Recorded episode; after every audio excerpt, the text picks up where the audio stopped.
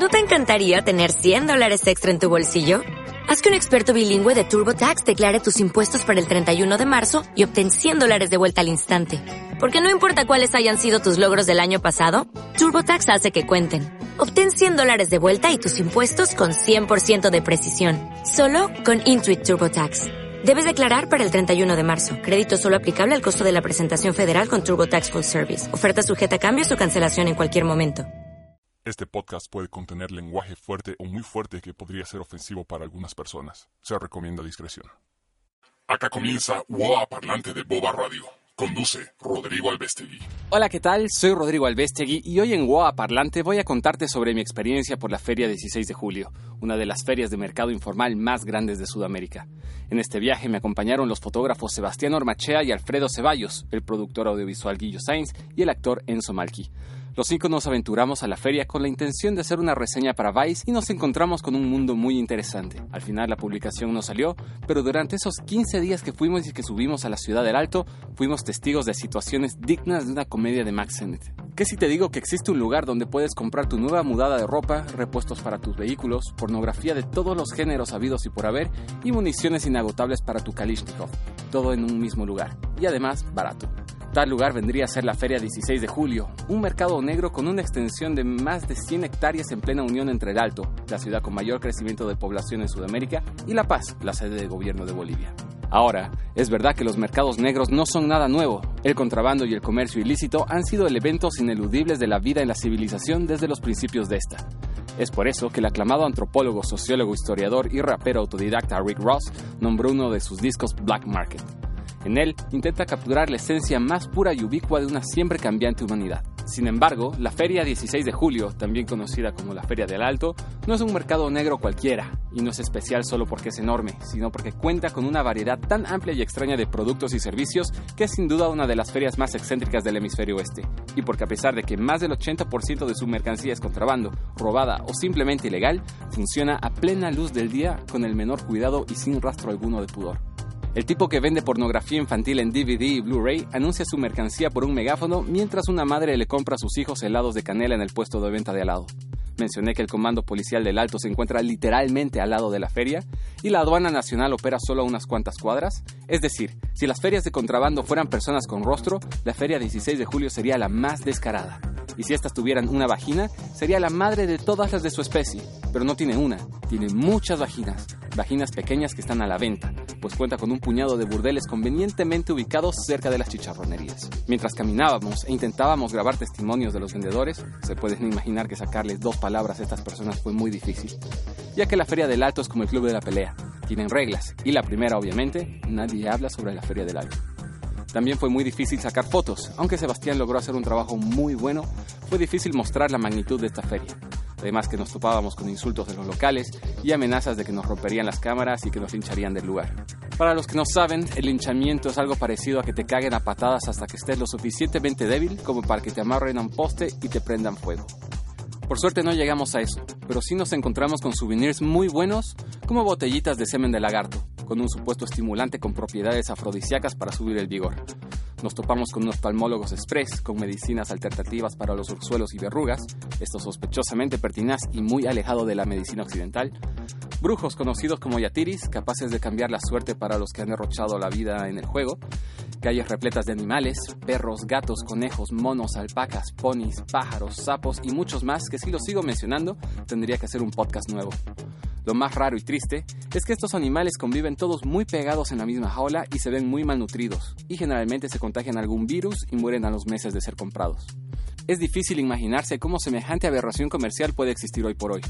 Es verdad que Bolivia es una tierra de por sí un tanto misteriosa debido a su histórico bajo perfil en el mundo globalizado del siglo XX, y se encuentra en la mira del mundo solo recientemente y gracias a que su política está protagonizada por una sarta de personajes trágicamente atroces y cómicamente inverosímiles que dan la impresión de que Bolivia es la tierra del siempre jamás, un contradictorio reino mágico donde todo lo peor que te puedes imaginar, pero no puedes explicar, puede suceder. Pero a pesar de que su gobierno trágico media fantástico, Bolivia es un país real, y es justamente analizando la historia de la feria en el contexto de la cruda realidad de Bolivia que se puede llegar a explicar la existencia de un fenómeno tan bizarro. La feria 16 de julio emergió en la epónima zona del Alto en la década de los 60. como un pequeño sitio de compra y venta de chatarras que abarcaba apenas tres cuadras. Con los años, y a medida de que el Alto se pobló y maduró como urbe, la feria 16 de julio creció en tamaño, así como también diversificó sus mercancías hasta convertirse en la mega ultra feria que es hoy día. Tiene a más de medio millón de comerciantes registrados por medio de más de 120 asociaciones en diferentes rubros y recorre más de 100 cuadras en la zona más céntrica del Alto, cuya población apenas ronda los 900.000 habitantes. El metro cuadrado de tierra en el área más céntrica de la feria puede llegar a costar más de 5.000 dólares, ya que aunque solo hay comercio los jueves y domingos, cada jornada obtiene ingresos de más de 3 millones de dólares. Sin duda, es uno de los motores principales de la economía del área metropolitana paseña. Y para entender cómo esta feria creció tan rápido y se volvió tan importante, es necesario primero saber un poco de la cultura aymara. Desde su origen, unos 2000 años atrás, los aymaras han significado para el comercio de los Andes lo que los mongoles significaron para el saqueamiento e incendios provocados de Asia Central en siglos pasados. Fueron sus habilidades como comerciantes lo que los convirtió en un elemento clave para la economía del imperio incaico, quienes liderados por el noveno Inca Pachacútec los conquistaron a principios del siglo XV. Hoy, muchas comunidades aymaras aún utilizan el trueque como lo hacían sus ancestros e incluso en zonas urbanas. Las raíces culturales de esta gente se hacen visibles en su arte de compra y venta. Existe un lenguaje verbal y no verbal único entre el comprador y el vendedor cargado de mañas y sutilezas diseñadas para ocultar que uno se está saliendo con la suya.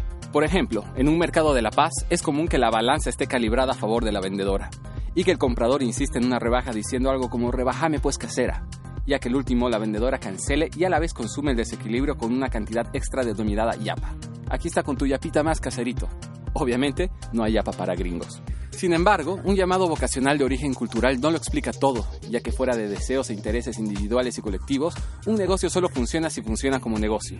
Y en una ciudad pobre, dentro de un país pobre, un lugar donde se puede comprar todo muy barato es un gran negocio. La transformación de la Feria 16 de Julio en la meca boliviana del contrabando comenzó con ropa. A mediados de los años 80, empezó a llegar a Bolivia ropa usada de contrabando de los Estados Unidos en grandes cantidades. Aunque los detalles de este movimiento son inciertos, se sabe que la ropa usada en Bolivia es una industria gigantesca y muy bien organizada y obvio, totalmente ilegal.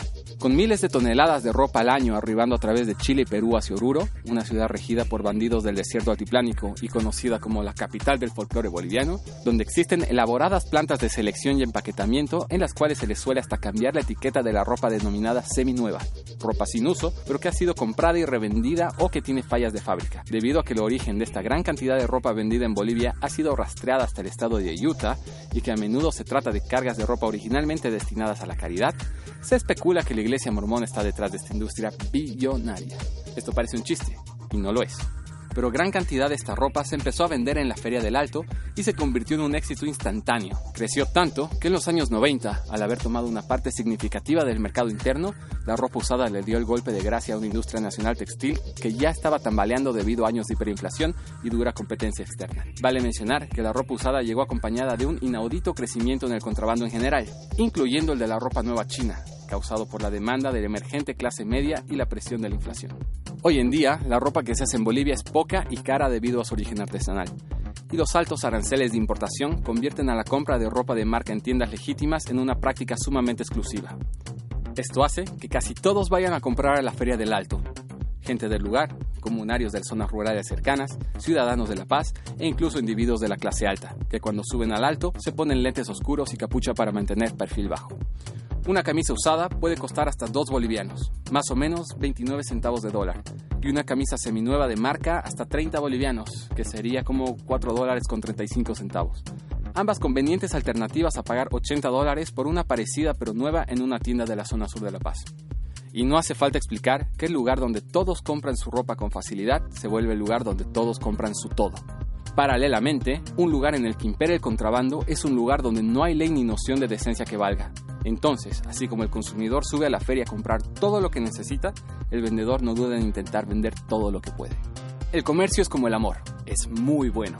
Y está claro que la ropa usada es un gran negocio, y que la ropa nueva y los otros artículos de contrabando que ahora también se venden en la feria y en algunos lugares del área metropolitana de La Paz también lo son. Pero no es ideal para una sociedad que un pedazo gigante de su comercio conste de contrabando. La mayoría de la gente que vende mercancía en la feria 16 de julio es gente humilde, el problema es que la gente pobre del alto, que cuenta apenas con la más básica educación, se deja seducir fácilmente por la posibilidad de un trabajo que parece seguro en la feria, en vez de ver más allá y planear una vida a largo plazo de una manera más segura, aunque quizás un poco más complicada. Le pregunté a una vendedora de lámparas de lava si en su familia contaban con algún seguro médico, y me contestó que casi, que su hijo le saca los corazones a los pollos y se los come crudos, así que tiene un posible médico. Le pregunté a un vendedor ambulante de escobas y rasquespaldas si le preocupaba no pagar impuestos, y me contestó que no, él no vendía impuestos. Estos sí son chistes, malos, pero sí reflejan una realidad. Por otro lado, puede parecer sorprendente que el gobierno permita tanta actividad ilegal y excuse la pérdida de cientos de millones de dólares e impuestos por la importación y venta de mercancía en la feria, pero si se toma en cuenta la cantidad de dinero que se mueve y la cantidad de familias pobres cuyo sustento proviene de esto y el nivel de organización con la que estas familias se manejan, me refiero a que asociaciones que son miembros de los sindicatos afiliados a la Central Obrera Boliviana, que se financian cobrando centaje o derecho al uso de las vías públicas a los vendedores, se puede ver por qué el contrabando en Bolivia es una bestia muy difícil de domar. Entonces, ¿qué se puede hacer para ayudar a aliviar el problema del contrabando en Bolivia? Nada, más bien aprovecharlo. Eso sí, si eres turista, contrata un guía, porque si no te puedes perder, y a la semana habrán adornos para el hogar hechos con tus huesos y cabellos. La feria funciona desde las 5 de la mañana hasta las 6 de la tarde, aunque también es bueno saber que a eso de las 4 de la madrugada encontrarás hordas de asaltantes de la ciudad de La Paz llevando su botín a la zona de las Rieres. Esto para vendérselo al mejor postor de entre los comerciantes de la feria. Así que si te robaron el celular cuando andabas de fiesta el sábado por la noche y lo quieres recuperar a toda costa, ya sabes dónde y a qué hora ir a que te roben la billetera, obviamente. La verdad, mejor si vas en horas regulares. Además de mucha ropa buena, bonita y barata, si vas con la mente abierta podrás salir con cosas que ni te imaginas que existen. Esta fue una experiencia muy interesante. Sin duda quedamos perplejos por la inmensidad de la feria y la cantidad enorme de cosas que hay. Pero al mismo tiempo, el lado oscuro de la feria genera mucha preocupación. No podíamos creer la venta de pornografía infantil y mucho menos que se haga en plena luz del día o al lado del comando de la policía. Lamentablemente nosotros no pudimos hacer nada. Por último, en una ciudad donde no hay ley y más si te ven como un alien solo por vivir 400 metros más abajo, y que si hablas o miras de más, quizás terminas colgado del poste de luz que ilumina la chicharronería. Hasta acá llega UOA Parlante. Quédate conectado con Boba Radio a través de las redes sociales o en www.bobaradio.com.